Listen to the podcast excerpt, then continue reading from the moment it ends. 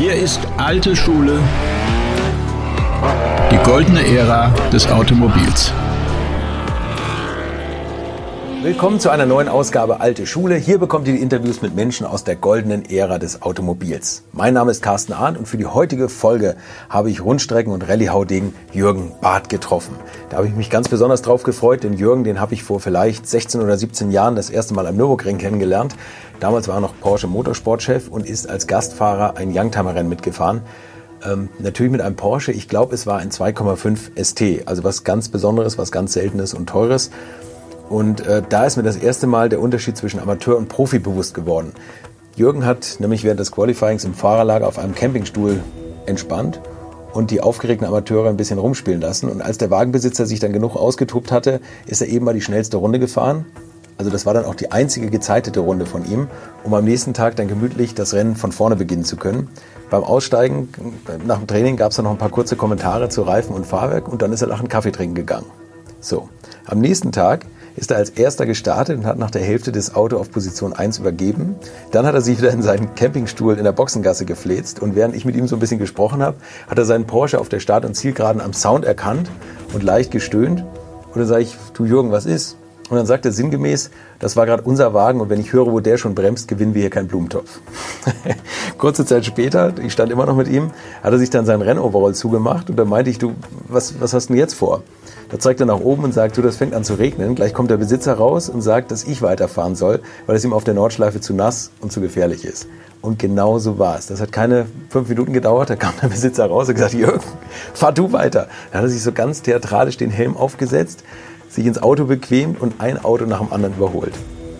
So was ähnliches habe ich auch schon mal mit Walter Röhrl erlebt und da sieht man, dass Profis aus einem ganz anderen Holz geschnitzt sind. Übrigens kann Jürgen Barth nicht nur unterhaltsam erzählen, sondern ist auch ein begnadeter Koch, der sogar sein eigenes Kochbuch rausgebracht hat. Da kommen wir gleich noch drauf zu sprechen. Viel Spaß jetzt mit dieser Folge Alte Schule mit Jürgen Barth. Herzlich willkommen, Jürgen Barth. Guten Morgen. Danke, dass ich bei dir sein darf. Jürgen, du, du hast so viele Stellen im, im Motorsport erlebt, bist so viele Rennen gefahren und du hast es ja tatsächlich in die Wiege gelegt bekommen durch deinen Vater Edgar Barth ein bekannter Rennfahrer. Erzähl doch mal so ein bisschen, wie deine erste Begegnung mit dem Motorsport war. Ja gut, die fing ziemlich früh schon an, äh, weil äh, als kleiner Junge fuhr mein Vater Motorradrennen und äh, Automobilrennen in der Ostzone, in, in, der DDR. Und das fuhr mit einem eigengemachten Motorrad nach dem Krieg und dann mit einer BMW und einer Norton.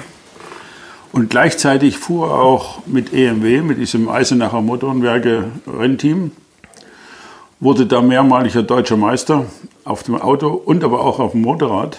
Also gesamtdeutscher Meister noch Gesamt, vor dem Krieg? Ja, ja. ja, nee, nach dem Krieg. Nach Ach so, nach dem Krieg. Ja, ja, okay. nach dem Krieg. Jedenfalls, ähm, weil ja nach dem Krieg die DDR das kommunistische Deutschland war.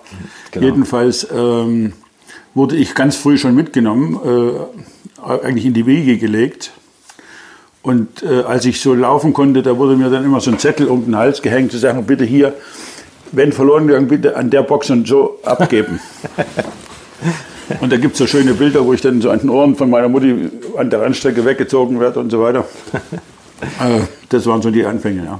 Dann hat das, das Eisenacher äh, Kollektiv aufgehört, Rennen zu fahren, weil, das nicht, weil der Ulbricht meinte, dass das nicht mit dem Sozialismus Motorsport zu tun hat und hat das Rennteam zugemacht.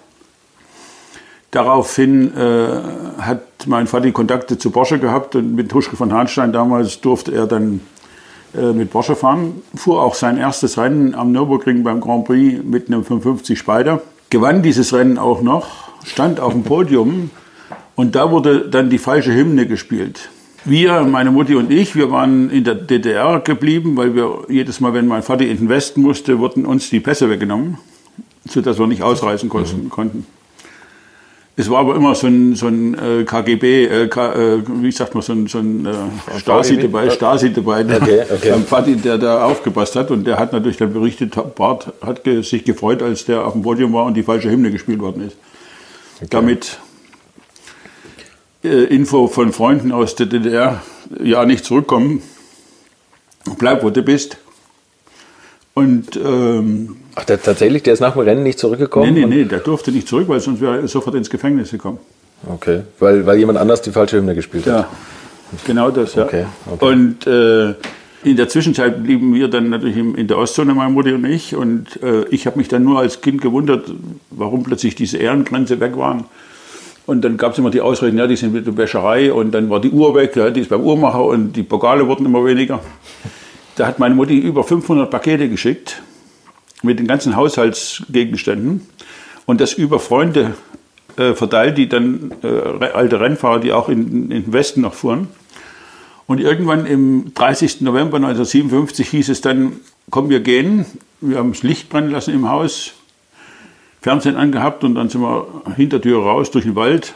Du warst dann haben wir, zehn Jahre alt. Zehn Jahre alt. Dann haben wir dreimal die Autos gewechselt und waren dann in Ostberlin und das war zu dem 30. November, Toten Sonntag.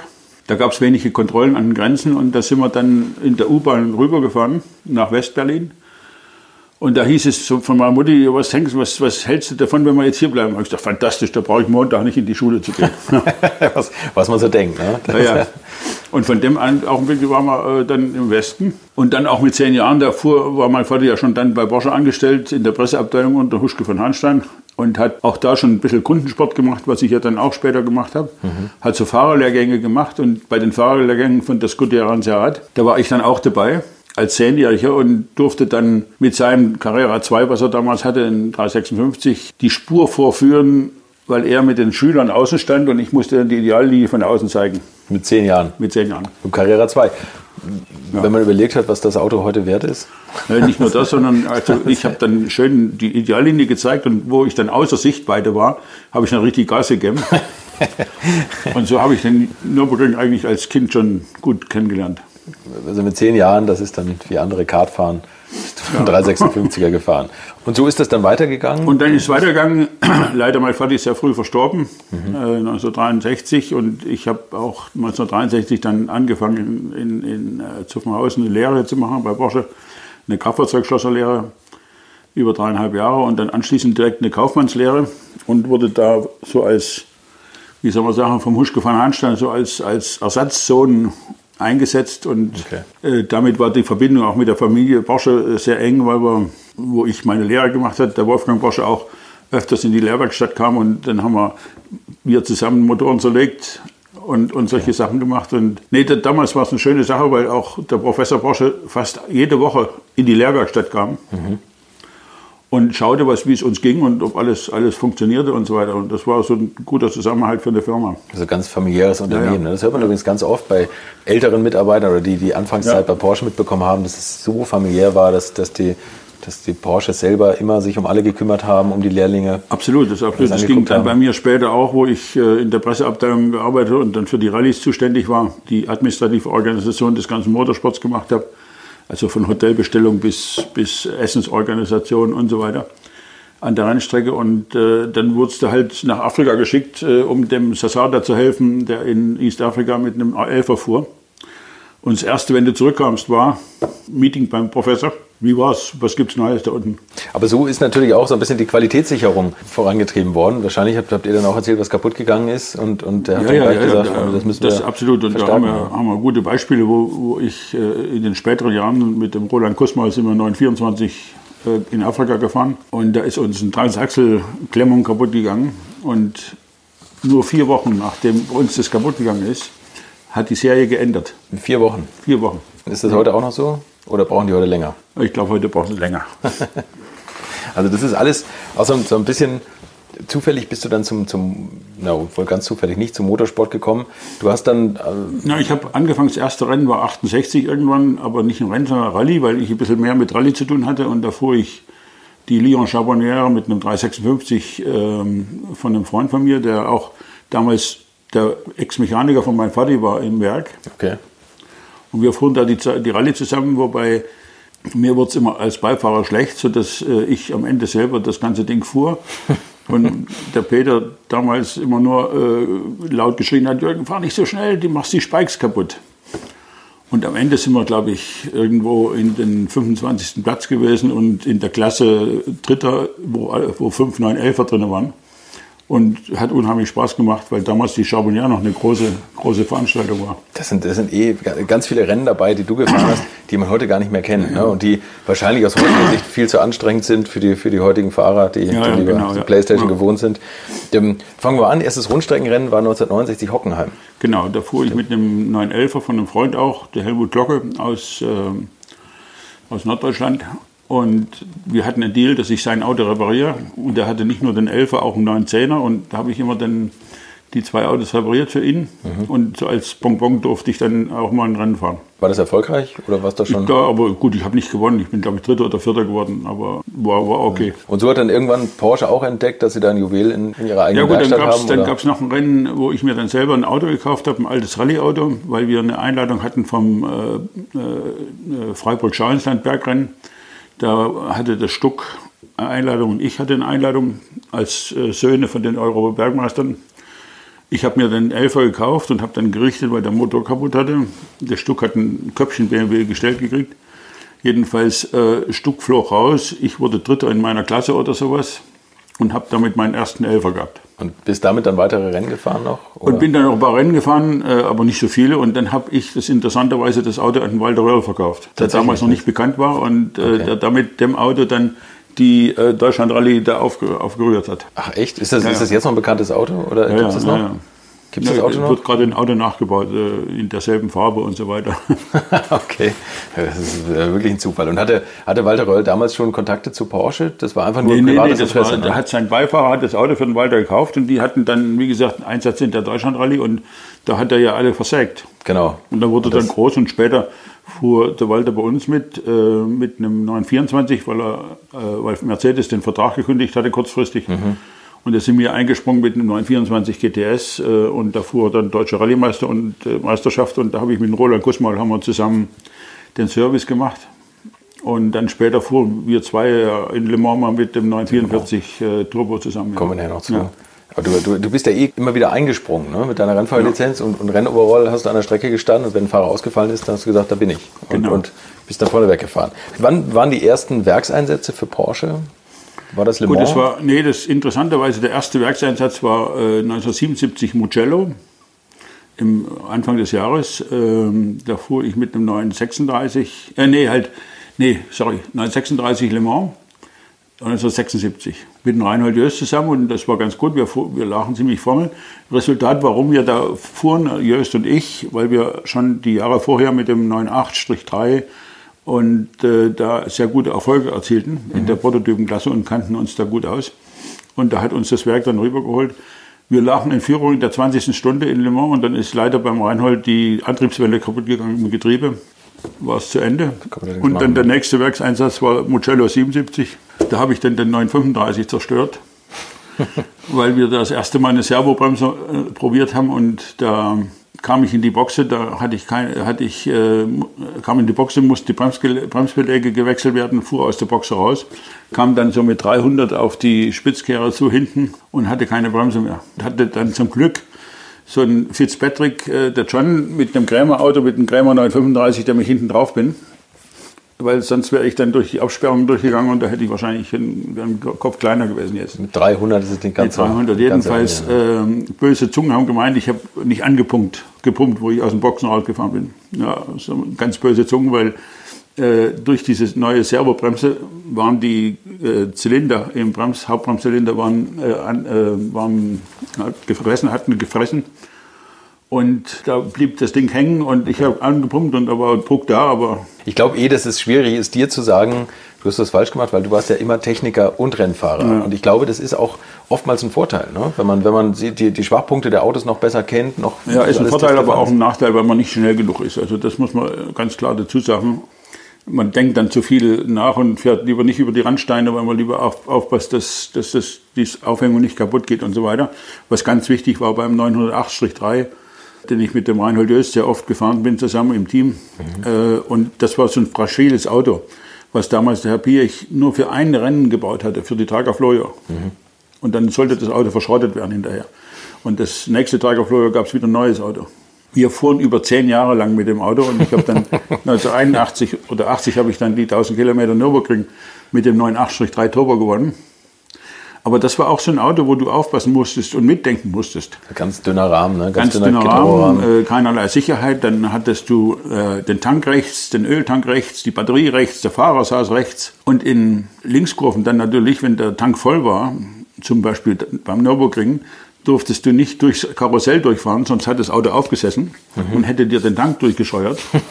also musstest du außen rumfahren und so Sachen musstest du halt mitdenken, ja. was heutzutage nicht mehr der Fall ist, weil heute sitzen die nein und geben nur noch Gas und dann, Vollgas, dann hat ja. sich das. Ja, ja. Und der, der, die Elektronik macht den Rest. Ne? Genau. Aber äh, wenn du sagst, es war ein Vorteil und ein Nachteil, weil, weil du dir zu viel Gedanken ums Material gemacht hast, das hatte ich ja doch prädestiniert immer so als Langstreckenfahrer. So Rallyefahrer, die, die ihre Autos kurzfristig über die Randsteine raspeln und dann, dann kommen Leute wie du, die lange Rallyes fahren, die lange Rundstreckenrennen fahren, 1000 Kilometer Nürburgring, alles erfolgreich.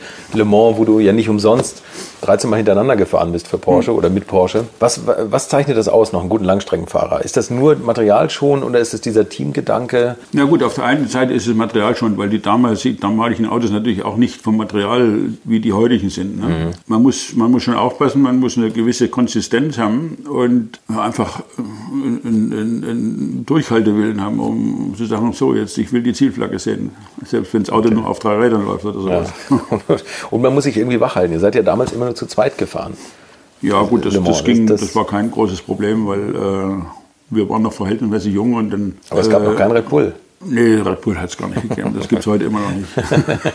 sowas, sowas brauchen wir nicht. Was war deine Vorbereitung? Gab es da irgendwas kulinarisch oder, oder hast du dich da, nee, gab Sportärzte oder irgendwelche Leute, die euch gesagt haben, wie es am besten wir haben, wir haben dann in den 80er Jahren haben wir dann die ersten Sportärzte gekriegt, der Dr. Huber der auch immer heute noch dabei ist, äh, hat damals 80 oder 81 mit dem Walter Röhrl zum Beispiel, haben ja so ein EKG gemacht, über 24 Stunden.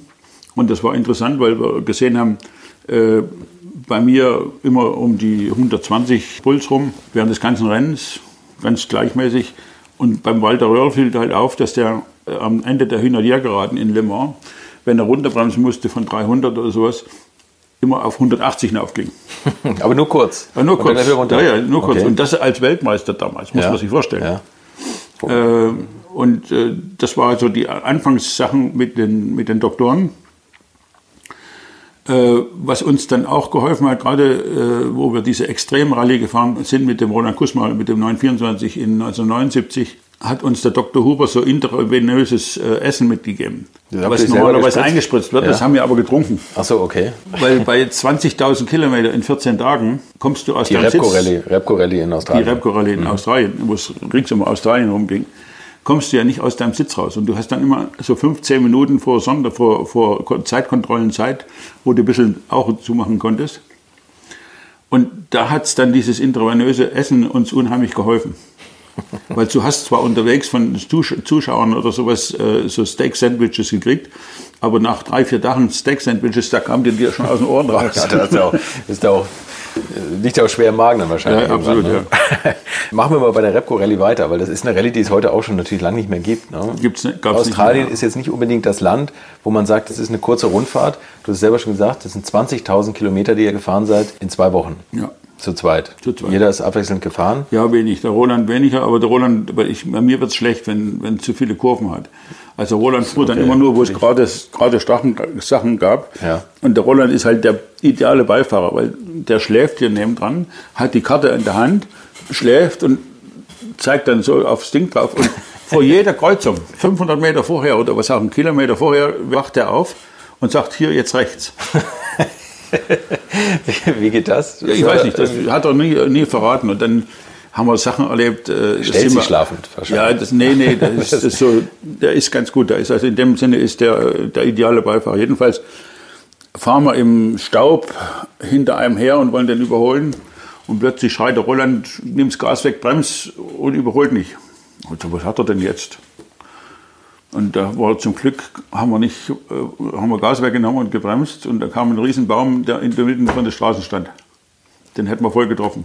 Und das hat er gesehen? Oder? Nee, das ist so Intuition, das zieht das Sinn. Und andermal plötzlich holt er einen Feuerlöscher, schmeißt den in, in den Fußraum rein bei sich, trampelt drauf rum. Habe ich gesagt, oh, jetzt hat, jetzt hat, jetzt hat, jetzt, jetzt hat ihn eine Mücke gestochen. Jetzt hat er ja genau.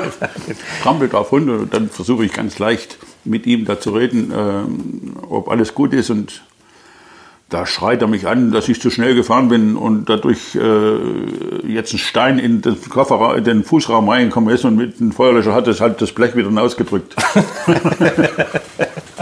ich finde es immer gut, wenn Beifahrer die Fahrer beschimpfen, dass sie zu schnell fahren. Ja, ja, das, ja. Das Jedenfalls sind wir dann 4000 Kilometer vor Schluss, glaube ich, in den Snowy Mountains hat es uns überschlagen, weil wir keine Bremse mehr hatten. Und ich musste Kurz vor Schluss. Kurz vor Schluss, 4000 ja, Kilometer. Genau, vor Schluss. äh, in die, in die Wand reinfahren und Überschlag. Zum Glück standen da zwei Zuschauer, die haben uns dann wieder auf die Straße zurückgeholt. Schiefes Dach, Also Mo- Moment, ganz kurz. Ihr seid, die Bremse war weg. äh, Bremsleitung gebrochen. Okay.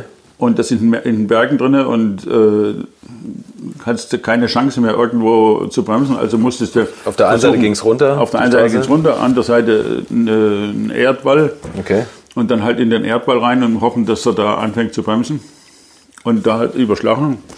Ich habe mir die Mittelhand noch gebrochen hier, sieht man für Da noch die Dings Narbe, ja. ja. Schönes Andenken. Ja, gut, was machen? Getaped und dann sind wir weitergefahren und kamen dann. Du- du bist weitergefahren, Ich ne? bin weitergefahren. Ja, genau, mit, dem, klar. mit dem schiefen Dach kamen wir nach Körns und da hat uns dann eine Polizeistreife gesehen. Die haben gesagt: Kommt, fahrt hinter uns her. Äh, Wir bringen euch zum Service schnellstmöglich. Jetzt fuhren die wie verrückt. Ich hatte aber keine Bremse mehr, nur die Handbremse. So. Jetzt wären wir hier dreimal hinten drauf gefahren, weil dann am Ende haben wir das Auto wieder gerichtet und sind äh, Neunter Gesamt geworden in der Rallye und ähm, haben den ersten Klassensieg überhaupt für 924 gefahren.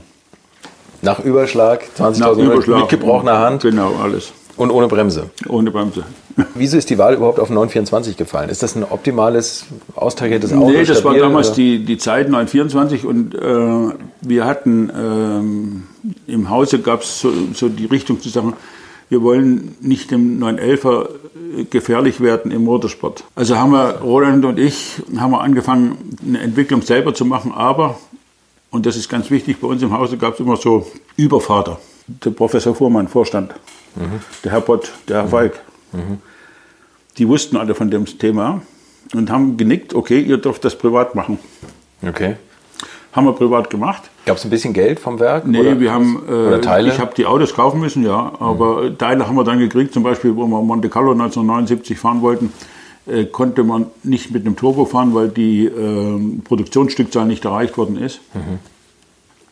Jetzt mussten wir kurzfristig um, ummodeln von der Homologation her und mit einem Saugmotor fahren. Und da haben wir vom Werk haben wir dann einen Saugmotor gekriegt und äh, das hat gut funktioniert. Und dann bei anderen Veranstaltungen wie, wie, wie Safari, da war natürlich der Herr Volk und so weiter war immer dabei und hat Auge drauf gehabt. Und da entstand daraus, dass der 924 schon sportlich gut geeignet war. Und das Resultat war dann, dass daraus der 924 GT entstand, GTS und GTR, den ihr auch in Le Mans eingesetzt dem wir dann in Le Mans gefahren sind oder mit dem Walter Röhrl in, in, in, in der Rallye gefahren sind. Und eigentlich eine, eine gute Reihe war und der 924 damals zu seiner Zeit einer der meistverkauften Sportwagen der Welt war. Mhm. Und du hast auch immer noch den, den Rallyewagen, ne? Ich habe die Ra- Rallye-Autos immer noch, ja. Die stehen in Sinsheim im Museum und da stehen sie ganz gut. Werden die hin wieder gefahren von dir oder Nee, ich komme nicht dazu. nur Dubletten? Leider, Wieder. leider. Du fährst ja die, die Histomonte, fährst du gleich mit dem Nachbau davon, Mit dem ne? Nachbau fahren wir die, ja. Mit dem Nachbau von dem Schweizer Team äh, und das ist ganz lustig, ja. Ja, ganz lustig, klingt gut. Dann fährst du auch mit dem Roland Kussmaul, ne? Mit dem Roland zusammen. Für alle, die ihn nicht kennen, Roland Kussmaul war damals Entwicklungs- und Renningenieur für den Motorsportbereich. Ja, Fahrwerks, ne? Fahrwerksingenieur äh, für 924 natürlich auch und Mhm. dann auch für andere Autos, ja. Aber es ist natürlich geil als, als Rennteam, wenn beide jedes Teil vom Auto kennen, alles schrauben können. Ne? Wahrscheinlich gab es für euch Ausfälle unterwegs, gab es nicht, weil ihr habt immer Nee, alles... das, da gab es zum Beispiel lustige Kisten auch in Australien, wo der Roland äh, sich dann plötzlich äh, vom Sitz aus in, hinten in den Kofferraum macht beim Fahren, weil wir ein bisschen Aussätze hatten und dann steckt er die Benzinpumpen hinten um. Während des Fahrens. während, während der Fahrt. Ja. Aber das kann nur, das kann nur Roland sowas. Ja, ja, das glaube ich. Guter Beifahrer auch heute noch wahrscheinlich. Absolut, ja. Ähm, ja wobei, wobei jetzt auch wirklich bei der historischen Monte, da ist es ja Regularity. Schläft er auch schon mal durch. Und da hast du dann so viele Instrumente und ähm, ab und zu hat er so ein schlechtes, äh, wie sagt man, Überkreuzverhältnis mit diesen Instrumenten, wo Was aber zu viele Anzeigen sind, die man. Ja, ja, ja, ja, ja, da kommt er manchmal durcheinander. okay. Aber es ist wahrscheinlich. Aber es ist Spaß und wir machen es ja nicht, um irgendwas Auf wollen nicht ne? gewinnen, weil wir einfach. Spaß haben und dann hat sich's. Äh, kommen wir mal zu Le Mans. Du bist äh, ja also 13 Mal hintereinander, 14 Mal insgesamt hast du teilgenommen. Ähm, Was waren da so für dich die, die Highlight-Autos, mit denen du da gefahren bist? Also 911S waren die Anfänger. Ganz am Anfang äh, mit dem René Massia, das war 911S, mit einem französischen Entrepreneur, der aus Le Mans kam. Mhm. Und da gibt es eine lustige Story auch. Da komme ich nach Le Mans und spreche kaum Französisch. Und äh, ich habe ein bisschen Französisch gelernt mit, mit Gérard Larousse, äh, den ich betreut habe in der Monte Carlo und dann auch äh, Tour de France. Mhm. Und so meine ersten Worte in Französisch war Merde, also Scheiße, Scheiße und ja. dann äh, Marteau und Tournevis, also Marteau heißt Hammer und äh, Schraubenzieher. Mhm. Das waren so die ersten drei Worte, die ich gelernt habe in Französisch. Und kam dann zu dem Franzosen, der wollte unbedingt mit mir fahren, kommt nach Le Mans und da fährst du dann von zu Hause bei ihm auf die Abnahme mit dem Auto hin und das Auto hat ein komisches Geräusch im Motor gehabt, so tak, tak, tak Geräusch. Und nach der Abnahme habe ich gesagt, okay, jetzt mache ich den Motor wieder raus und schaue nach, was da ist. Habe es auch gemacht in der sandigen Garage habe ich den Motor dann zerlegt und habe dann festgestellt, dass die Kolben oben am Zylinderkopf anschlagen. Ja, was machen? Ich habe keine Dichtungsringe, gar nichts. Also nimmst du Pfeile und feilst die, die, die Kolben ein bisschen ab und dann ging das auch. Und so sind wir gefahren und sind dann als weiter in der GT-Klasse gefahren. und 13. Gesamt sowas. Kann man sich, stell dir das mal heutzutage vor, der 918, der jetzt Le Mans gewonnen hat, die, wenn, die, wenn die da anfangen würden, irgendwas zu feilen. Ne? Ja, geht nichts. Der wird nur getauscht und das ist wie, wie beim normalen Auto heutzutage auch. Da ja, wird getauscht und nichts anderes, ja. Aber geil eigentlich, oder? So hemdsärmlich, wo man mit Wissen und Know-how und, ja. und, ein bisschen Mut sagen konnte, jetzt falle ich da was ab, das wird schon passen. Ne? Ja. Dann 1977 dein erster Gesamtsieg Le Mans mit ähm, Jackie X und Hurley Haywood und mhm. das gilt immer noch als eins der, der spannendsten Le Mans-Rennen überhaupt. Du bist damals gefahren mit dem neuen 3677. Ja. Wir haben also, mein Team war der Hurley und ich äh, sind gefahren und der Jackie X mit dem, mit dem Henri Pescarolo auf einem anderen Auto, auch, ein 936. Und das war aber ein Original Porsche Werkswagen, Werksauto, oder? Ja, ja, zwei Werksautos, genau, ja. Und dann hatten wir noch ein drittes Auto, 935 mit dem Rolf Stormann und Schurdi. Und da passierte, dass der 935 sehr ganz früh ausfiel. Dann bei meinem Auto äh, in der ersten Stunde schon die Einspritzpumpe kaputt ging und ich 25 Minuten in der Box stand, um die Einspritzpumpe zu wechseln. Hättest du Roland Kuss mal gehabt, der hat es während der Fahrt gemacht? Ja, so, ja. Ne, das geht also schwierig bei der Einspritzpumpe. Benzinpumpe ist ein bisschen anders, aber ja. jedenfalls äh, äh, fiel dann kurz nachdem wir wieder liefen, äh, unser Auto wieder lief, fiel dann der Pescarolo mit einem Motor, kapitalen Motorschaden aus. Und dann gab es die Entscheidung, den Jackie äh, X auf unser Auto mitzusetzen, mhm. weil der Jackie absolut der schnellste war. Und da gibt es eine nette Anekdote, als er dann bei mir auf also unserem Auto saß, fing er an zu meckern, dass mein Auto zu arg untersteuernd ist. Komischerweise vorher, aber schneller als mit seinem. er wollte vielleicht einfach mal ein bisschen meckern. Und der Jackie äh, ist dann über sich selbst hinausgewachsen. Der fuhr also eine Rekordrunde nach der anderen. Und also das war das Auto, ihr, habt, ihr musstet schon was wechseln, ihr musstet die Einspritzpumpe wechseln? Ja, wir hatten wechseln und wir waren letzter Platz oder irgendwas sowas. Und dann haben wir angefangen, okay. wieder aufzuholen und sind dann Doppelstints gefahren, sogar eine Strecke in der Nacht immer Dritt- und Dreifachstint. Jedenfalls ähm, haben die Renaults, und da waren vier oder fünf Werksrenaults, die haben auch dann das Tempo äh, auf, aufgelegt, sind schneller gefahren und ging dann einer nach dem anderen kaputt. Und am Ende gab es dann die Entscheidung, zumal der, der Hurley nicht ganz äh, die Distanz gefahren ist, um gewertet zu werden äh, in, während des Rennens. Also die, die, die, da gab es vom Reglement her. Okay, also jeder Fahrer musste ja, fahren. Dass, dass man den nochmal aufs Auto lässt. Und dann fuhr der zwei Runden und dann ging der Motor kaputt. Äh, ist aber nicht unbedingt sein Problem gewesen, sondern da ist der Kolben und Zylinder sind durchgebrannt gewesen, weil er wahrscheinlich zu mager lief oder irgend sowas. Okay. Ja, weil okay. das war noch nicht eine elektronische Einspritzung, das war mechanische Einspritzung. Und ja. der X und ich, wir haben auf der Geraden immer gelupft und wieder Gas gegeben, sodass du äh, den Motor ein bisschen gekühlt hast. Würdet ihr eigentlich auch so gerne wie ich manchmal neue Länder mit einem Oldtimer erkunden, aber ihr scheut euch die lange Anreise auf Achse oder die teuren Transportkosten? Dann gibt es eine der coolsten Alternativen, von denen ich bisher gehört oder in zahlreichen Artikeln gelesen habe und das sind die Eckis Oldtimer Rally Reisen durch Costa Rica luxuriöse zehntägige Urlaube und zwar in Minigruppen mit Oldtimern, die ihr vor Ort aussuchen könnt. Und nein, mir hat die Sonne nicht den Kopf zerbraten und ich rede jetzt auch nicht vom schättrigen Ford Fiesta der Billo Autovermietung. Ihr habt die Wahl zwischen zum Beispiel Mercedes SL, Porsche 911 oder Range Rover Classic. Und das ist sowas von cool, denn es sind immer maximal vier Autos inklusive Servicefahrzeug unterwegs und es geht natürlich nicht um Geschwindigkeit, sondern einfach nur darum, auf entspannte und ganz wunderbare Art und Weise Land und Leute zu erkennen erkunden und es ist ein Urlaub, also gibt es auch Strandtage. Und wer schon mal in Costa Rica war, der weiß, dass es ein sicheres Reiseland ist mit grandioser Flora und Fauna, mit Vulkanen, Regen und Nebelwäldern und irren, irren Stränden. Und mit den Fotos könnt ihr auf Instagram noch die Freunde zu Hause richtig neidisch machen. Ist ja auch nicht ganz unwichtig heutzutage. Schaut es euch auf jeden Fall mal im Netz an. Und als ich das erste Mal auf der Seite war, konnte ich es gar nicht glauben, dass jemand sowas organisiert. Und dann braucht man noch nicht mal den eigenen Klassiker schmutzig zu machen und mit Range Rover oder R107er SL die Landschaft erkunden. Es könnte schlimmer kommen. Es gibt übrigens verschiedene Routen. Mein Tipp wäre die La Carrera Costa Rica und auf der Route werdet ihr mich früher oder später mitfahren sehen. Das garantiere ich euch. So, jetzt hört ihr hier noch die Webseite und da gibt es eine ganz einfache, nämlich rally-rally.com. Und ganz wichtig, Rally wird hier R-A-L-L-Y geschrieben rally-rally.com. Am besten gleich draufklicken, Seite abspeichern und möglichst schnell buchen, denn es sind kleine Gruppen und Inga und Ingo, die das organisieren, sind wirklich mega nett und Ingo ist auf mich gekommen, weil seine Mitfahrenden immer alte Schule hören. Also Geschmack haben die, die da mitfahren auch und ihr sollt jetzt auch weiter alte Schule hören. Bis bald in Costa Rica. Was heißt immer gelupft und wieder Gas gegeben? Aber Nicht so, immer, zweimal, so ein, zweimal äh, mal runter und dann wieder Gas gegeben, weil okay. wenn du runter gehst und Gas gibst, dann ändert sich mal, das Mischungsverhältnis. Ändert sich das Mischungsverhältnis und mit dem, mit dem Benzin kühlst du dann ein bisschen den Motor. Und das wusstet ihr aber technisch oder war das? War das nee, das war, hat, das weiß ich vom technisch her und unser, unser Professor Fuhrmann, der Vorstand eigentlich äh, damals war und der halt, der auch äh, Ingenieur, Motoringenieur war, der den famösen Vierzylinder vier Nockenwellenmotor gemacht hat, ja. Fuhrmann-Motor.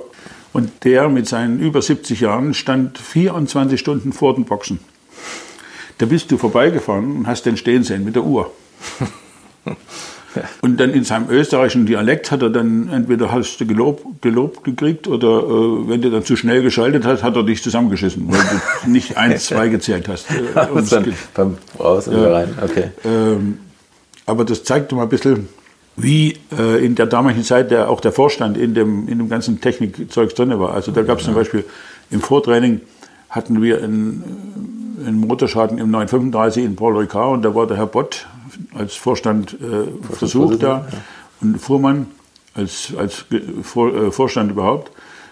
Da haben die zwei den Motor zerlegt, um nachzuschauen, was eigentlich da los ist. Ja. Wie geil, ne? wenn das so Techniker sind, die, die also leidenschaftlich genau, ja. absolut Autos sind. Ja. Ja, unglaublich. Na gut, auf jeden Fall, ihr habt dann ganz kurz den neuen, vielleicht müssen wir einmal erklären, der, der 936 war ein Sechszylinder Turbo. Das ist ein Sechszylinder, 2,1 Liter Turbo mhm. mit, mit 520 PS. Also da, da, ging schon einiges. Und da hast du einiges gehabt ja, an Leistung. Hast natürlich auch die Verzögerung gehabt, äh, wobei es ein Doppelturbo war, da ging schon besser als ganz früher die Einfachturbos. Das stimmt, also nicht mehr, dass dieser, dieses Turboloch war, sondern nicht so groß. Ja. ist schon, schon ein bisschen mhm. abgegangen. Was habt ihr da für Tempi auf der Geraden erreicht? Wir sind, glaube ich, 360 sowas gefahren. Das ist, das ist auch schon unvorstellbar. Aber ne? ohne Schikane, da gab es noch keine Schikane. Also damals, 77 ja. ohne Schikane und auch ohne eigene Knautschzone. Ja, ja. Das waren auch wieder diese fragil gebauten Autos. Also.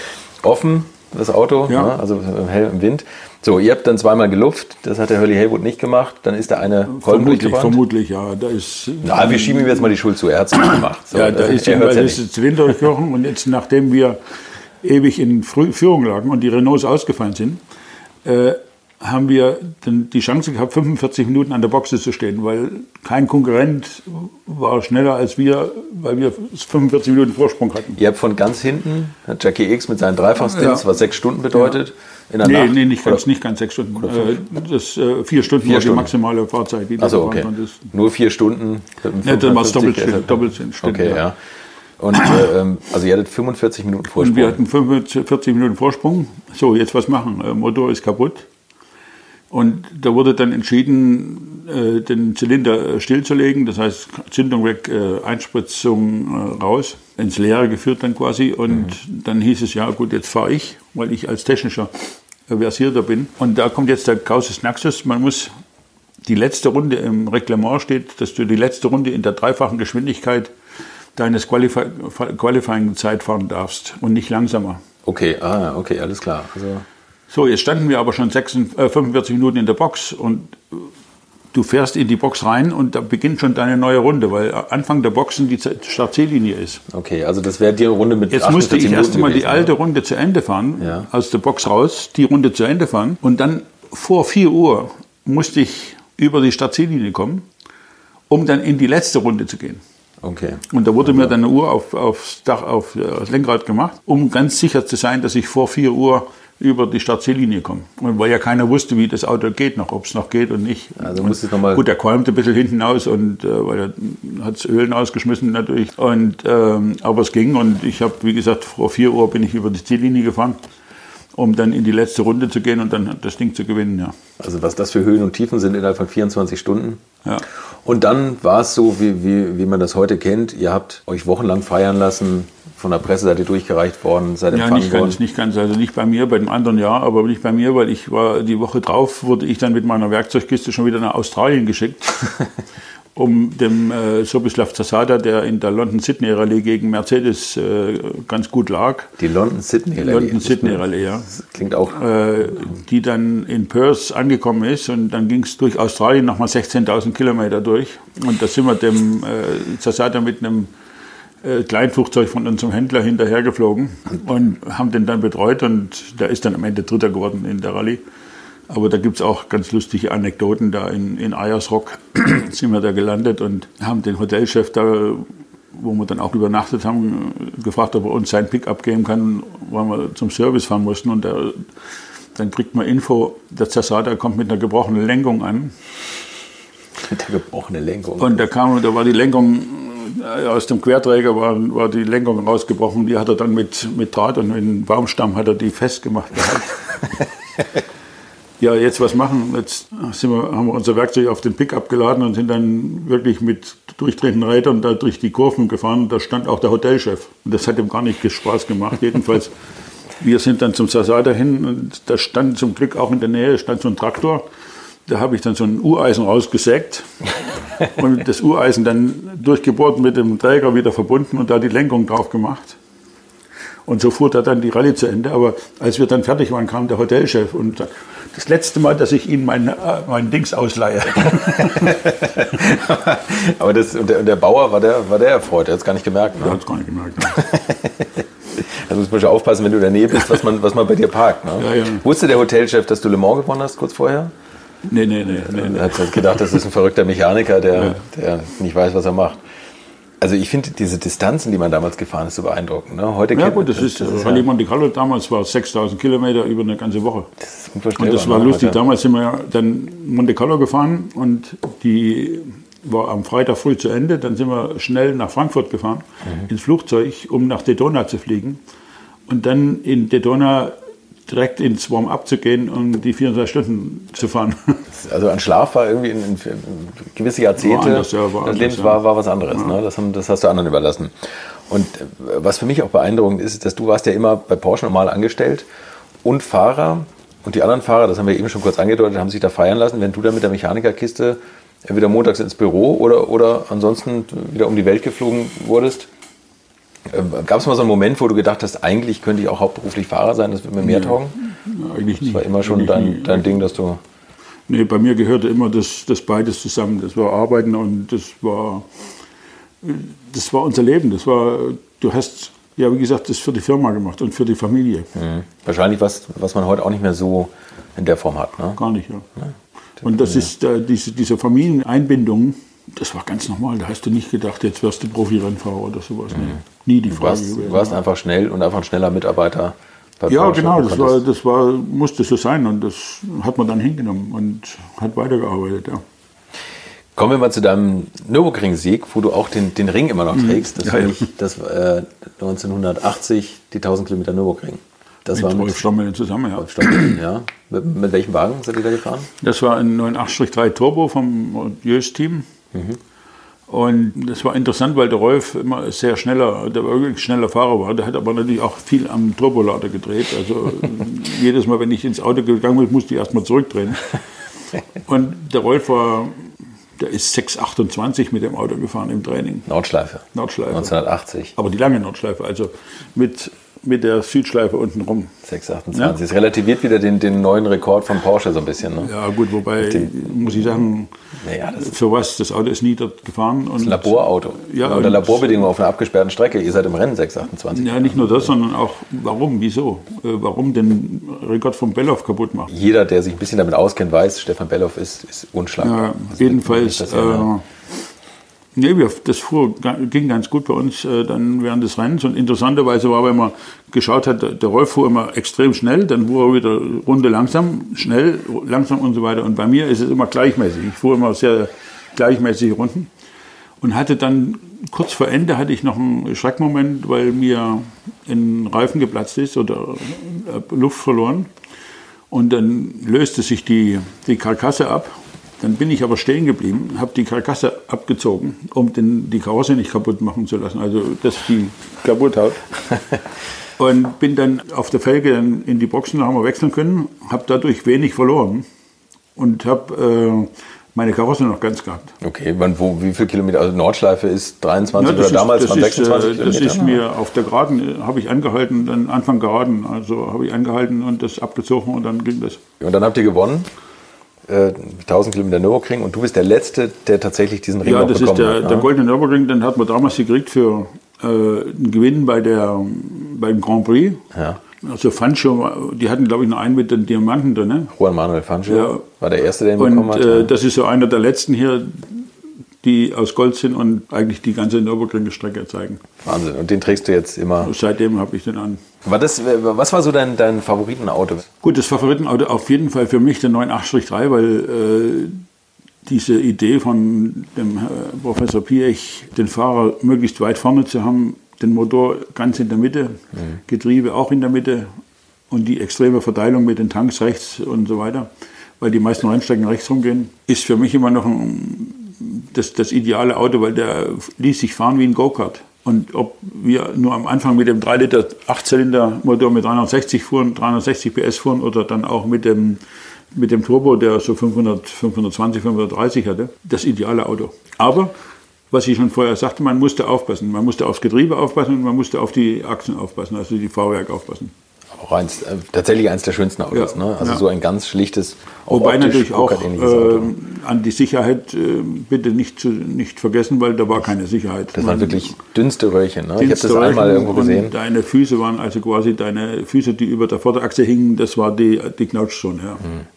Ja, da muss man schon auch vieles abgegeben haben im Kopf an einer. An einer nee, darum haben wir immer, dann, ne? immer, immer, gute Feste gefeiert. Äh, ob das nach dem Training war oder ob das nach dem Rennen war, da wurden dann die Restaurants dann teilweise äh, neu renoviert.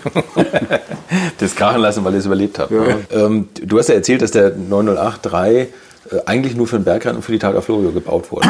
Der wurde für Targa Florio gebaut.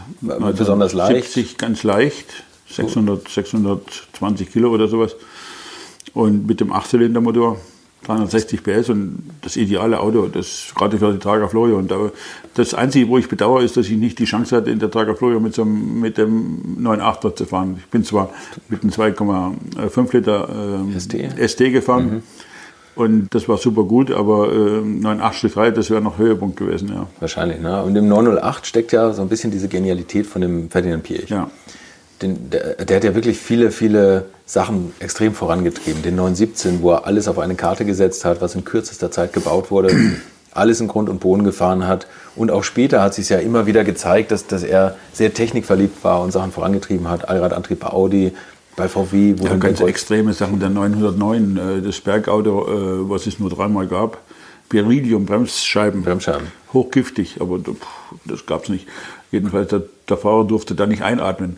Äh, beim Bremsen? Ja, keine Benzinpumpe, weil es dann einen Tank für die Bergrennen gab äh, aus Titan, der unter Druck gesetzt worden ist. Und das war dann der Benzindruck für den, die Einspritzpumpe. Um, um, die Autos leicht zu machen? Um die Autos leicht zu machen. Und Beryllium ist, ist, Beryllium ist besonders leicht? Beryllium ist, äh, ist besonders leicht, wobei der Staub aber hochgiftig ist. Wussten es die Fahrer? Ja, die durften nee. nicht einer. Ja, nee. okay. Damals musste auch dazu sagen, damals sind wir ja auch Asbestbremsbeläge gefahren und keiner ja. wusste von Asbest, was es da ist.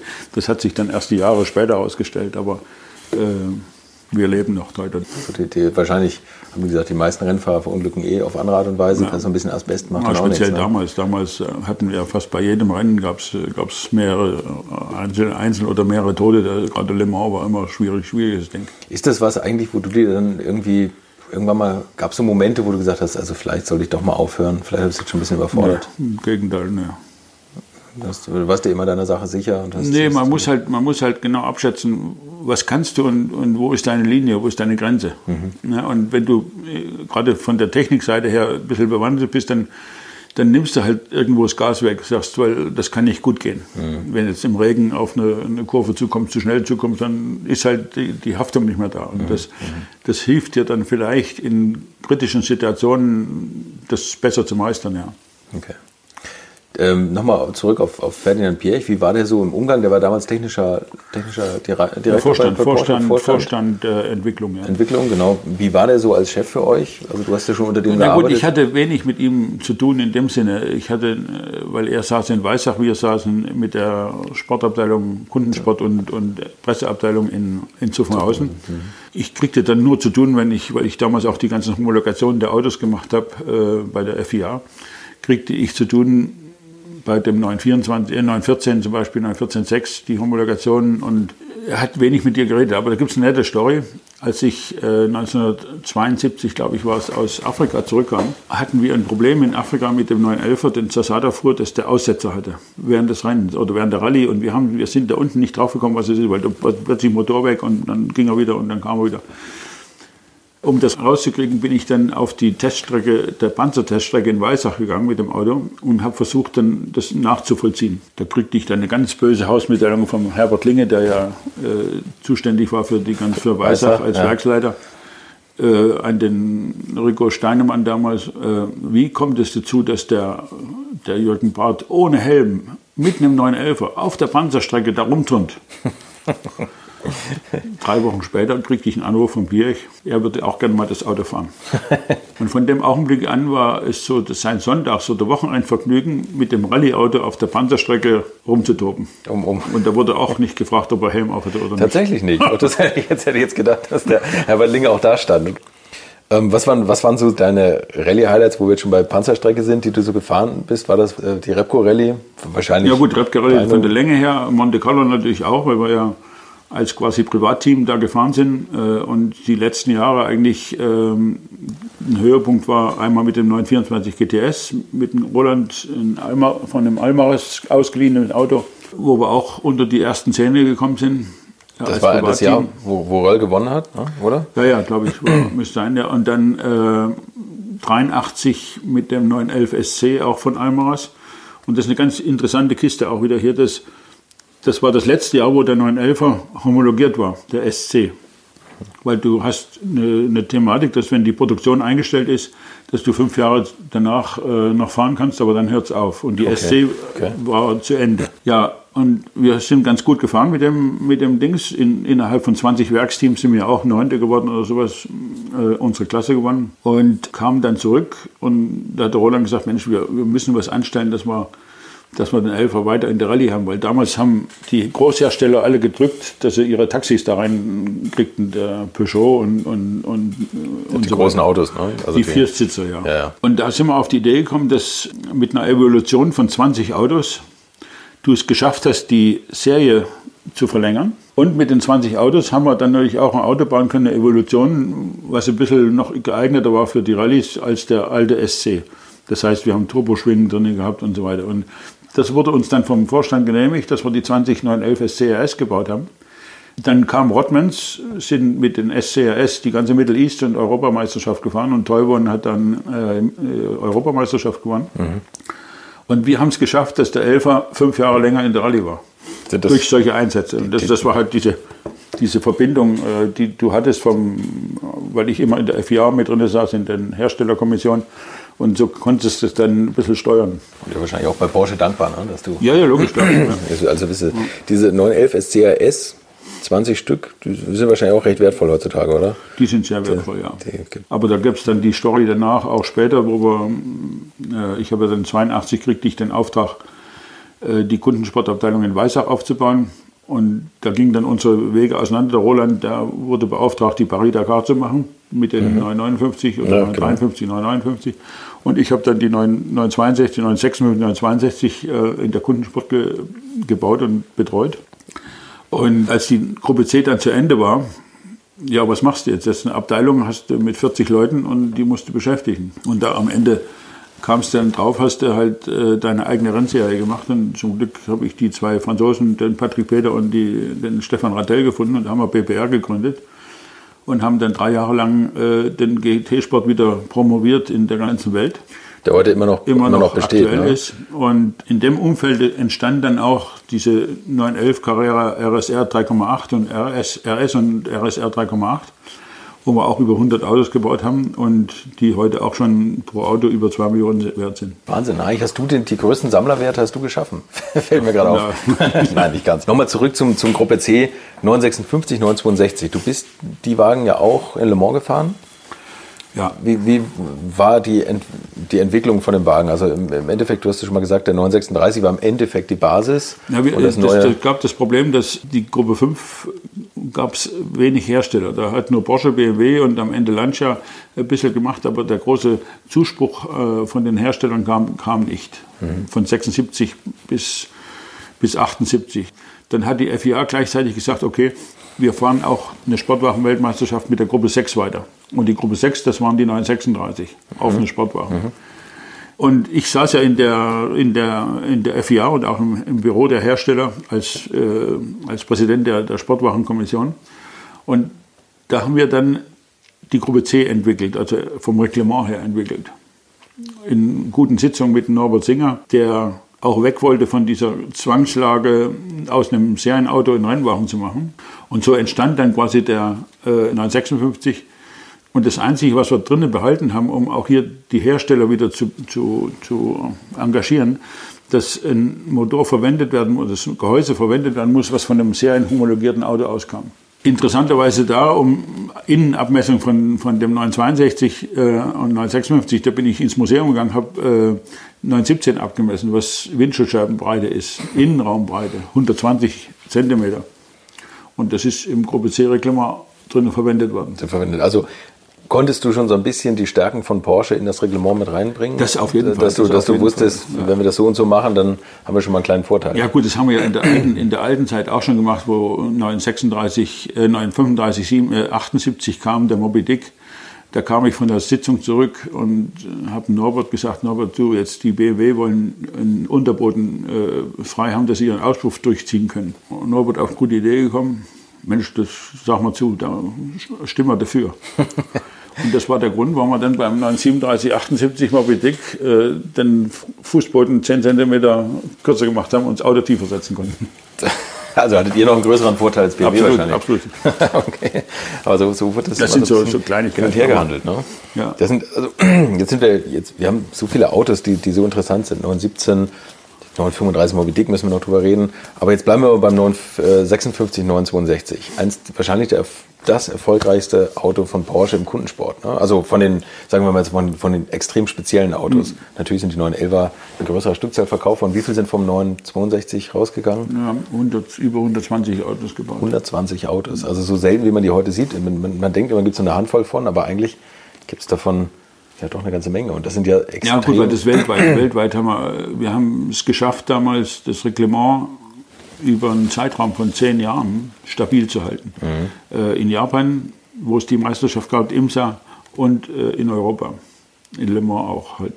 Interessant an dem ganzen Reglement war, dass es ein Verbrauchsreglement war wo alle am Anfang gesagt haben, oh, das geht schief, die Autos bleiben am Ende stehen und so weiter. Das, heißt, ist, also die Tankgröße war begrenzt? Du hattest äh, sonst viel äh, Benzin mhm. für sonst so viel Kilometer. Mhm, okay.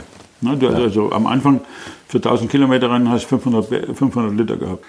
Es ist keiner stehen geblieben, aber es war eine Riesenentwicklung da drin. Und zwar die Entwicklung äh, äh ganz gut, weil wir beim 936 zum Beispiel in 77 haben wir 44 Liter mit 2,1 Liter Wasser gekühlt verbraucht. Also 44 Liter auf 100 Kilometer. 100 Kilometern. Ja. Und dann zehn Jahre später mit der elektronischen Einspritzung, die dann natürlich kam und die, äh, äh auch die, die Materialentwicklung im Motor ging dann weiter, wurde da aus einem 3 Liter mit 620 PS haben wir nur noch 40 Liter verbraucht auf 100 Kilometern. Jetzt sagt natürlich jeder nur noch 40 Liter, das ist ja trotzdem eine ganze Menge. Absolut, Jetzt vergleichen wir das mal mit heutigen Rennautos, wo ja, man doch immer sagt, die Zeit lieber, ist. Da reden wir lieber nicht drüber, weil es ist eine Schande, was die heute verbrauchen, aber da reden wir nicht drüber. reden wir gar nicht drüber? Nee. Wir reichen die Zahlen nach. Ja, ja. Aber sie verbrauchen im Endeffekt mehr. Ne? Ab, ja. Aber zum, zum ganz schlimmen, ganz schlimmen Art, dass die äh, teilweise über 60 Liter liegen äh, für einen Motor, der nicht einmal annähernd an die 620 PS kommt. Und nur warum? Weil jetzt mit Benzin gekühlt wird. Warum macht man das? Man Weil meine also äh, verschiedene Ingenieure nicht mehr die Ahnung haben, die ein Hans Metzger oder äh, ein Valentin Schäffer hat.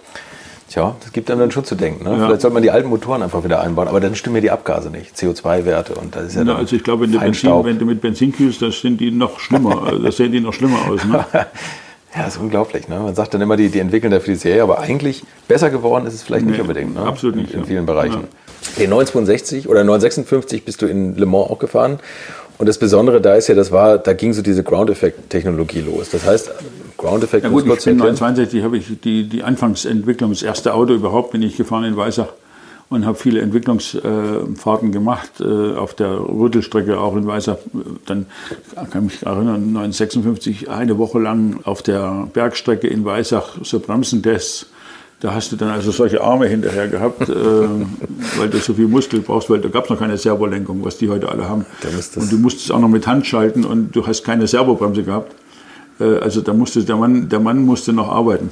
Das war ein richtig, richtig hartes Auto und diese Ground-Effekt-Technologie, vielleicht kannst du es kurz erklären, was, was bedeutet Ground-Effekt? Ground-Effekt ist quasi ein umgedrehter äh, Flügel, das Flugzeug fliegt und bei uns ist es genau umgedreht und es wird an den, äh, an den Boden gezogen. Genau, und da gibt es ein ganz beeindruckendes äh, Modell im Porsche Museum. Im Museum bei 200, glaube ich, bei 260 äh, theoretisch, wenn du bei 260 das Auto an der Decke hängst, fährst, bei 260 bleibt es oben hängen. Bleibt es oben hängen, weil der Anpressdruck, Anpressdruck stärker ist stärker als das, was das Auto 800 wiegt. Kilo vom Auto, ja. Jetzt ist das aber dann natürlich auch sehr speziell zu fahren, weil du, glaube ich, nicht mehr so du musst den Kopf schon, schon anders programmieren als Nee, als im Prinzip gar nicht, gar nicht. Das Auto ließ sich ähm, verhältnismäßig ganz einfach fahren.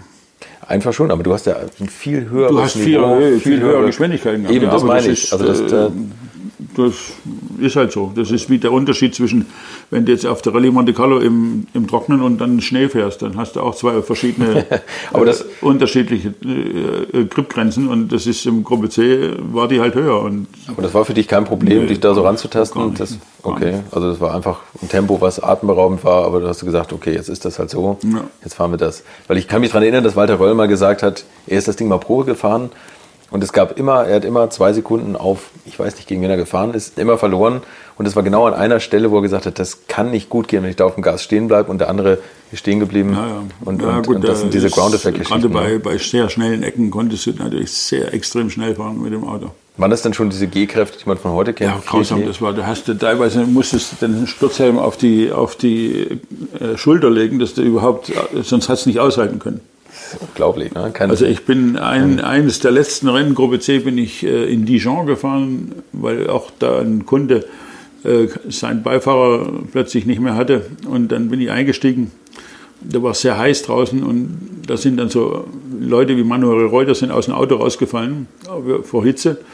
Ja, und gut, ich habe mich dann halt gerettet, äh, hier Kopf aufgelegt, und so sind wir durch die langen Ecken in Dijon einigermaßen durchge durchgekommen, durch, gut durchgekommen. Ne? 917 war dagegen dann eher ein Auto, was auf der Geraden schnell durchbeschleunigt hat, aber es hatte noch nicht so diese extremen Kurvenbeschleunigung, weil es eben kein Ground-Effekt-Auto war. Ne? Ja, 917 ist ein äh, ganz anderes Auto, weil zu der Zeit gab es eigentlich noch nicht aerodynamisch äh, so viele Möglichkeiten. Und der 917 da hatte ich die Chance, auch jetzt in, in Klassiken, klassisch Le Mans mit 917 zu fahren und habe es dann auch ein Jahr mal gewonnen, äh, Klassik Le Mans mit 17er. Der hat das Angewohnheit, dass er aus den Federn rausgeht, weil er Unterluft kriegt. Ich möchte euch noch meinen Partner dieser Folge vorstellen und das ist die Firma Kali. Und die machen etwas, wovon ich lange geträumt habe, nämlich immer, wenn ich mal wieder große Rechnungen für kleine Arbeiten am Auto präsentiert bekommen habe. Ich erinnere mich da an meinen Wunsch, bei einem früheren Fahrzeug einige Programmierungen wie Blinkerbestätigung beim Abschließen und so weiter ändern zu lassen. Ich bin fast hinübergekippt bei den Preisvorstellungen des Händlers. Fehlercodes sind auch so eine Sache, wo man vielleicht gerne mal selbst draufschauen würde und nicht zuletzt werden über immer mehr Sensoren am Auto immer immer mehr Daten erfasst und dafür gefühlt immer weniger Infos an den Fahrer weitergegeben. Auch unfair. Oder habt ihr noch ein Ölthermometer oder das Manometer für Öldruck im Armaturenbrett? Ich nicht. Kali ist da der Problemlöser eurer Wahl. Damit habt ihr die komplette Transparenz über den Zustand eures Autos und holt euch die volle Kontrolle über euer teuer bezahltes Fahrzeug endlich wieder zurück.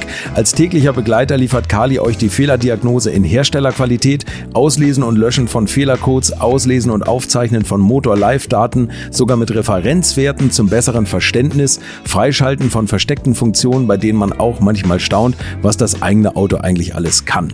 Ihr benötigt nur einen Wagen mit OBD2-Stecker und die Funktionen von Kali variieren je nach Hersteller. Aber wenn man mal in die Liste schaut, dann findet ihr alle üblichen Verdächtigen wie natürlich BMW, Mercedes, Porsche, Toyota, Volvo, Land Rover, Opel, Peugeot, Skoda, VW, Mini und viele, viele Marken mehr.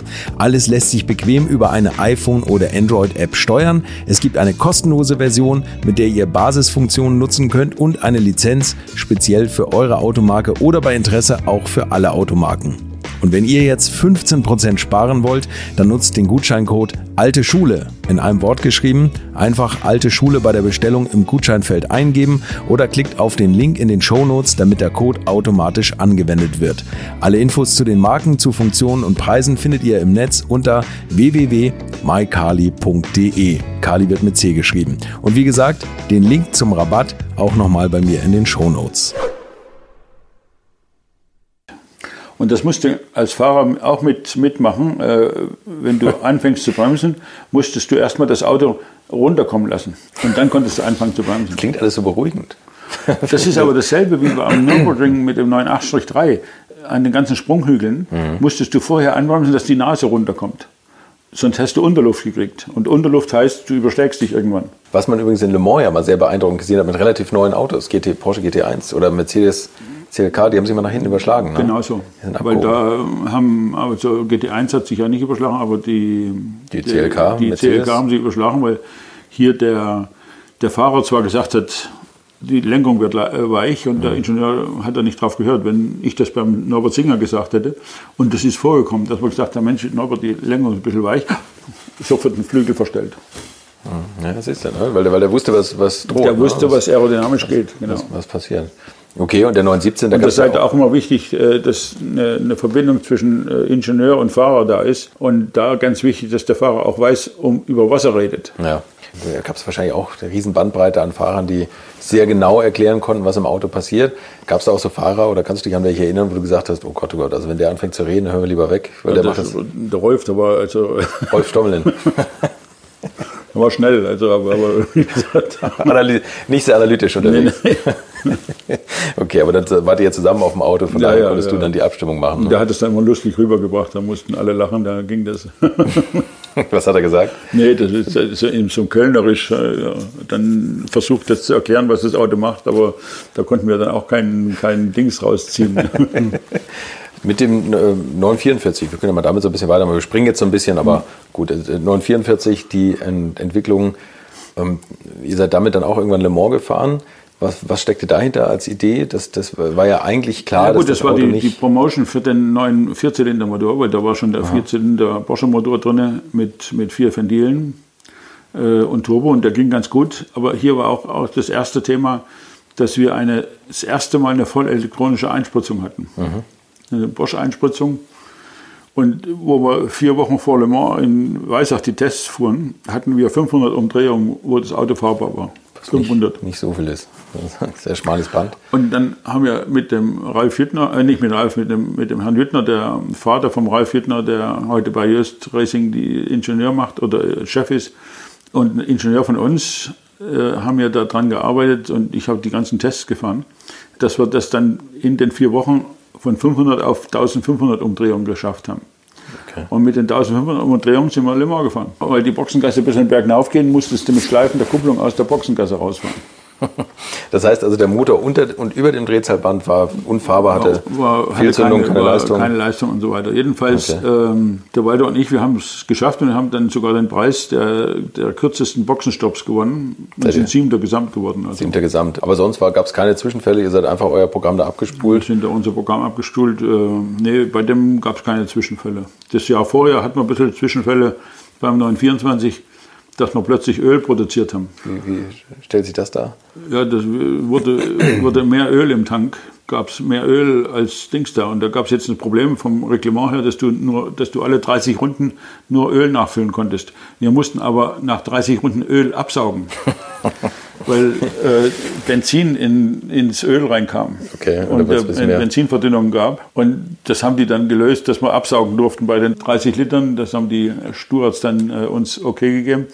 Und dann durfte man neues Öl einfüllen. Das war der einigermaßen. Das was durch den. Also sagt ja mal beim neuen 44 Benzinstand kontrollieren, Öl nachfüllen. Genau. Das reden wir mal über, vielleicht über die Targa Florio, oder? Wo du mit dem 2.5 ST gefahren bist. Das ist ja auch ein. Gut, Targa Florio halt interessant auch, weil mein Vater damals 1959 äh, in dem 718 Spider die Targa gewonnen hat mit dem Wolfgang Seidel zusammen. Und die Targa für mich das idealste äh, Rennstrecke der Welt ist quasi neben Nürburgring. Warum? 72 Kilometer, eine Runde. Das ist unglaublich. Aber es führt natürlich durch Orte durch. Das ja. führt durch Orte durch und du trainierst. Wir haben also, ich habe damals, wo wir mit dem Michael Kaiser mit dem 2.5er ST gefahren sind, haben wir, glaube ich, 2000 Kilometer trainiert. Haben dir dann so, hast dir dann so Stellen gemerkt, wo, wo du wusstest, ah, hier kannst du Vollgas fahren und so weiter. Ja, jetzt bloß beim Renntag, da standen da zwei Millionen Leute da auf der Straße und du bist durch die Füße quasi durchgefahren von den Leuten, ja. Und da waren plötzlich deine ganzen Anhaltspunkte weg, weil die Leute da standen. Aber es war begeisternd und Targa Floor ist, ist heute immer noch das Idealste. Und wir haben aber im, im, im, im Training haben wir vorne und hinten eine Filmkamera drauf gehabt und haben mit dem äh, Auto diesen Film Die Speed Merchants gemacht oder hat Michael gemacht, der heute immer noch so ein Kultfilm ist, der, der 70er Jahre, wo man diese Ferrari 512 oder 312 mhm äh, und so weiter sieht. Und ähm, das ist also ein gutes Dokument. Ein ganz toller Film, Riesentipp. Du bist ja auch in dem, im Film Le Mans mit Steve McQueen. Hast du auch? Da habe ich mitgemacht, ja, und das war ganz gut, weil man da quasi konnte ich meinen, meinen ersten 911er danach kaufen, weil wir kriegten 100 Dollar am Tag und 100 Dollar damals war mal 6 zur D-Mark. Und du kriegtest 1000 Dollar am Wochenende, um dann nach Hause zu fahren und dann nächste Woche wiederzukommen. Also ich hatte, ich war drei Wochen da, habe meinen ganzen Urlaub verbraucht, ja und habe aber super Geld verdient, um, um da äh, meinen ersten Elfer zu kaufen. Äh, wie war Steve McQueen? Hast du den mal erlebt? Ja, super, super, super Kerle und das war auch interessant, wie die den Film gemacht haben. Äh, gut, wir standen sehr viel rum, weil wenn das Wetter nicht das war, äh, war es halt das nicht und dann kam der Regenwagen und der hat die Straße nass gemacht und so weiter. Aber wie die dann so verschiedene Szenen äh, gemacht haben, es war begeisternd, wirklich begeisternd. Und wir sahen dann abends in der Kantine gab es dann immer den Film, was der Tag vorher gefilmt worden ist. Und die haben da eine Szene haben die mit 20 Kameras gefilmt von verschiedenen Engels und, und so weiter. Und nee, war also traumhafte, traumhafte Erfahrung von der, von der Filmmacherei. Gab es auch wilde Partys, wie man sich das vorstellen wollte? Nee, weniger, weniger, weniger. Da hat es eigentlich äh, wenig Partys gegeben, weil wir eigentlich gewartet haben, haben viel Karten gespielt, äh, bis wir dann aufgerufen worden sind jetzt, dass die sind bereit und dann durften wir rumfahren. Äh, vor meiner Zeit fuhren die noch die ganze Strecke rum, aber nach dem Unfall von David Biber, wo der da seinen Fuß verloren hat, äh, im 917 wurde das eingestellt und dann wurde nur pro Sektion noch gefahren. Der hat während der Dreharbeiten seinen Fuß verloren, ja, die Geschichte ja. kenne ich gar nicht. Ja, ja. Da ist, während der Dreharbeiten ist das Auto ausgeflogen und äh, unter Leitplanke und da hat er seinen Fuß verloren. Und die Akribie von Steve McQueen, das habe ich auch schon häufiger gehört, dass der da sehr. Nee, das war ganz normal. Das war, war, unheimlich nett, der war total normal. Der kam zu uns, begrüßte uns und aß mit uns und also war nichts hochgestapeltes oder irgend sowas. Aber er war sehr, sehr genau, was die. Das ja, ja, ja, ja, ja. Und ein guter Rennfahrer. Und ein guter Rennfahrer, ja. Kommen wir nochmal zum Kundensport. Also dann bei Porsche war es, 1962 mitentwickelt hast. Ihr habt die Autos ja auch immer alle getestet. Ja gut, ich bin meistens die Autos, wenn sie fertig waren, bin ich gefahren und da gibt es eine lustige Story. Der Norbert Singer hat immer mich vorgezogen, weil jedes Auto, was ich fuhr, hat immer ein gutes Resultat gehabt. Und äh, da gab es dann halt auch Szenen drin, wo ich äh, mit Krawatte in, im, im, Büro saß und telefonierte. Da heißt oh Jürgen, komm, fahr doch mal schnell das Auto. Na gut, dann habe ich einen Helm genommen, aufgesetzt, aber Krawatte weiterhin und bin dann mit Krawatte in 962 äh, Probe gefahren für drei, vier Runden, ob das alles in Ordnung ist. und was waren also die erfolgreichsten Kundenteams, die die Autos gefahren haben? Na gut, wir hatten als, als wichtigstes Kundenteam natürlich der Reinhold Jöst, dann, dann Krämer äh, Racing, äh, dann viele Japaner, die wir drin hatten in Amerika, äh, Tyson und äh, Fitzpatrick äh, und so weiter. Also da war schon Dauer auch, und da kommt dann die lustige Story raus, dass der Dauer irgendwann die Idee hatte, zu sagen, ich mache jetzt aus dem 962 ein Straßenauto mhm. äh, und ja. das nach den Scheichs, Scheichs zu verkaufen. Und das war gerade am Ende der Gruppe C, wo der Bernie Eccleston nachdem wir dann sieben Hersteller hatten, die in Le Mans gestartet sind, kam dann Bernie und sagte, jetzt stellen wir alles um, weg vom Benzinverbrauch, dreieinhalb Liter Motor, weil er brauchte Motoren für den Formel 1, die kein Hersteller mehr machte. Und dann wurde das mit Hilfe von der FIA da umgestellt. Und Resultat war, dass innerhalb von zwei Jahren die Gruppe C zu Ende ging. Weil, weil keiner sich mehr interessiert hat, einen neuen extra Motor, einen Rennmotor zu bauen. Ne? Und weg von der Benzinverbrauch. Damit war Gruppe C zu Ende. Und da ist alles zusammengebrochen. So, und dann hast du gesagt, das, das muss eigentlich weiter eine Rennserie geben. Und dann haben wir, 1994. Dann haben wir die Idee gehabt zu sagen, okay, wir sollten eigentlich unsere GT-Autos wieder promoten. Mhm.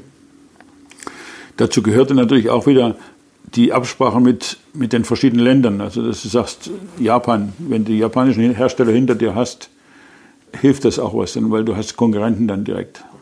Und da hatte ich einen guten Kontakt, weil ich ja auch bei der Gruppe C, darf man nicht vergessen, hatte ich diese Organisation OSCAR gegründet. OSCAR Organization for Sports Car Racing oder Gruppe C Racing. Jedenfalls habe ich damals auch die ganzen Transporte organisiert mit einem Spediteur von hier, wie wir die Autos nach, nach auf der ganzen Welt gebracht haben quasi. Und das ging dann in der BBR ging das auch weiter. Äh, und im zweiten Jahr in BBR kann ich mir vorstellen, kann ich mich gut erinnern, haben ja 54 Autos nach Suzuka transportiert. Und haben dann natürlich auch, wann war es, 94, das erste Rennen in, in Suhai gemacht, China. Das erste überhaupt internationale Rennen in China. Und wie habt ihr die dahin transportiert mit Flugzeugen? Die sind in Flugzeugen gegangen und da hatte unser Transporteur hier, der, der Norbert Heinz, war das ähm, von einer Spedition hier in Stuttgart. Der hat es dann geschafft, wenn wir die äh, beim Gruppe C die Heck weggemacht haben und die, die Schnauze weggemacht haben, das Auto dann unter Deck beim, im Jumbo äh, einladen konnten, quer. Da gab es Zeiten, wo, wo er äh, in London oder in, in England äh, die Dinge als Handgepäck deklariert hat und mit nach Kanada geschafft hat. Wahnsinn. Übrigens eine ganz, ganz tolle Serie für mich. Die, die BPR-Serie, woraus der, der 4 GT Cup geworden ist. Da sind so Autos mitgefahren wie McLaren F1, Porsche GT1, der fast dafür nur entwickelt wurde. Ne? Auf, auf, Basis von Ja, der, auf, auf, BBR, auf, auf der BBR-Basis gab es dann den 993 GT1, mhm. der 96 dann äh, das erste Mal in Spar fuhr. Aber dann kam jetzt schon, weil da ist genau die Punkt gewesen, dass McLaren kam rein, Porsche kam rein, Mercedes kam rein und das, wenn du Werke reinkommen hast, dann hast du immer Serien, die in Frage gestellt werden weil du als Privatperson, ja. und das, wir waren BBR, war privat, eine, eine, Privatkiste, kannst du das nicht mehr handhaben. Du musst also die FIA mit reinholen. Und das hat dem Bernie natürlich auch unheimlich gefallen, weil wir hatten unsere ersten Rennen, 93 äh, oder 94 war es, äh, live im Fernsehen. Und das war so interessant, ein Rennen, speziell in Nogaro, wo äh, das halbe Formel-1-Fahrer vor dem Fernseher saß und unser Rennen angeguckt hat. Und dann kriegte ich am Montag hatte ich eine E-Mail e vom Bernie, Jürgen, du bitte komm.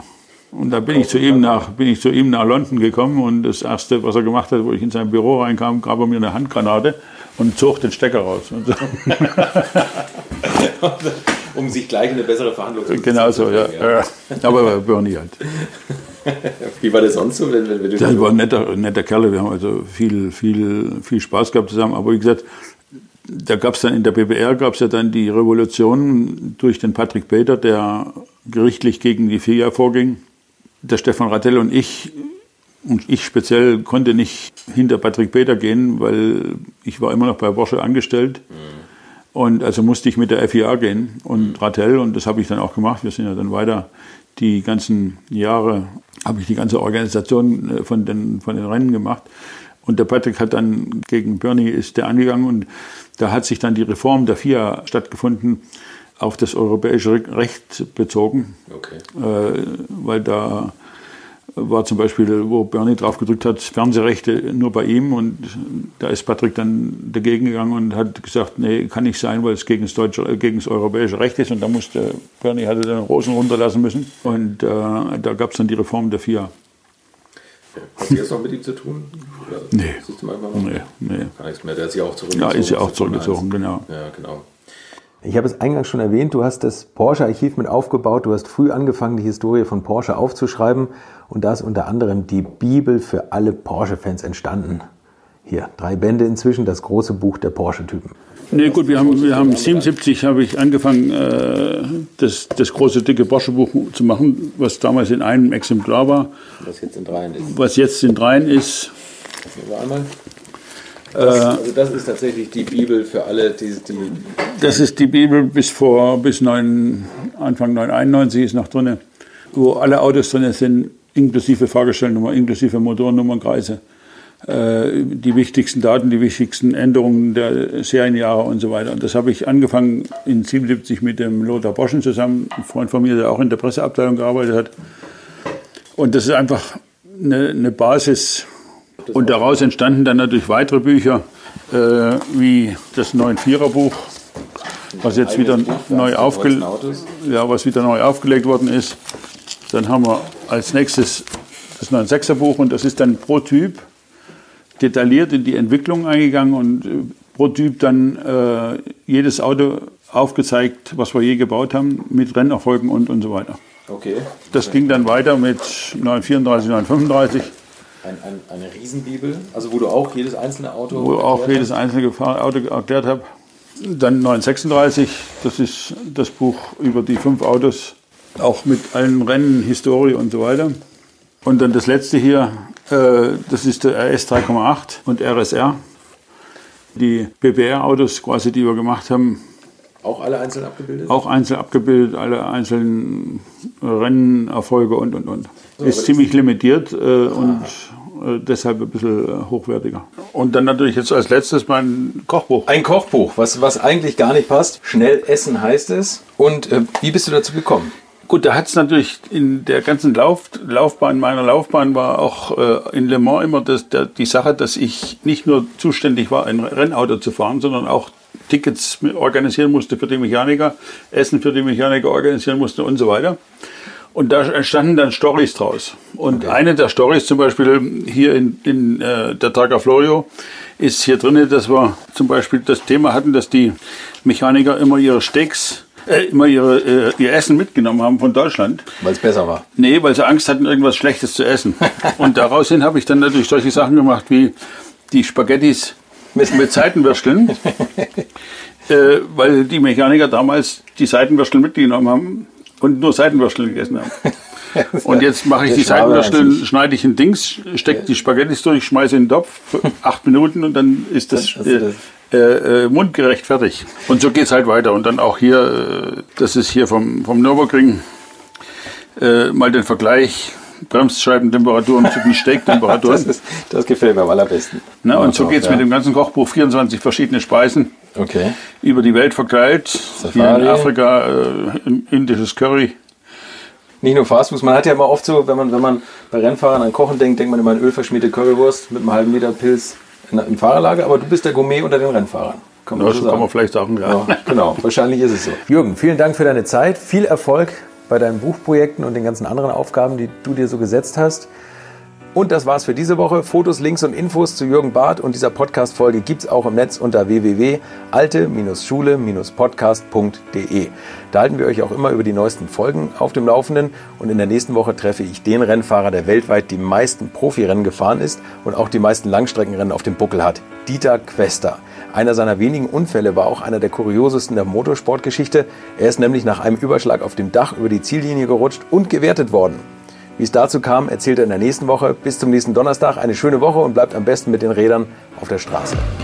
Infos, Bilder und alles Wissenswerte unter der Internetadresse www.alte-schule-podcast.de. Alte Schule ist ein Podcast aus den WakeWord Studios.